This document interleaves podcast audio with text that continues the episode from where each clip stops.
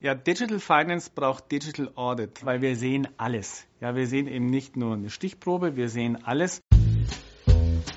Willst du anfangen? Ja.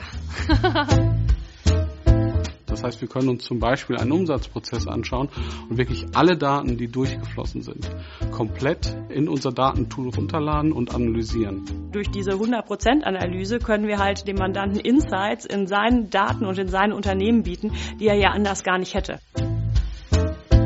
Das ist eben genau das, was wir eben auch mit reinbringen können. Dass eben der Mandant eben dann Informationen bekommt, die dann tatsächlich wirklich auch einen Mehrwert stiften. Und wenn wir so ein Unternehmen in der Telekommunikationsbranche haben, das on the top edge vorne wegrennt, selber den Drive hat, ähm, sich zu digitalisieren, dann können wir die digitale Zukunft fortschreiben oder auch vielleicht neu erfinden. Das heißt, wir werden unsere Mandanten sicherlich viel kompetenter noch und viel breiter unterstützen können. Aber was trotzdem wichtig bleibt, ist der direkte Kontakt mit unseren Mandanten. Am Ende sind es Menschen, die miteinander interagieren. Und ich glaube, dass wir uns in dieser Art der Kultur, des Zusammenarbeitens, des Vertrauens, dass wir da schon gegenüber dem einen oder anderen Wettbewerber einen kleinen Vorteil haben.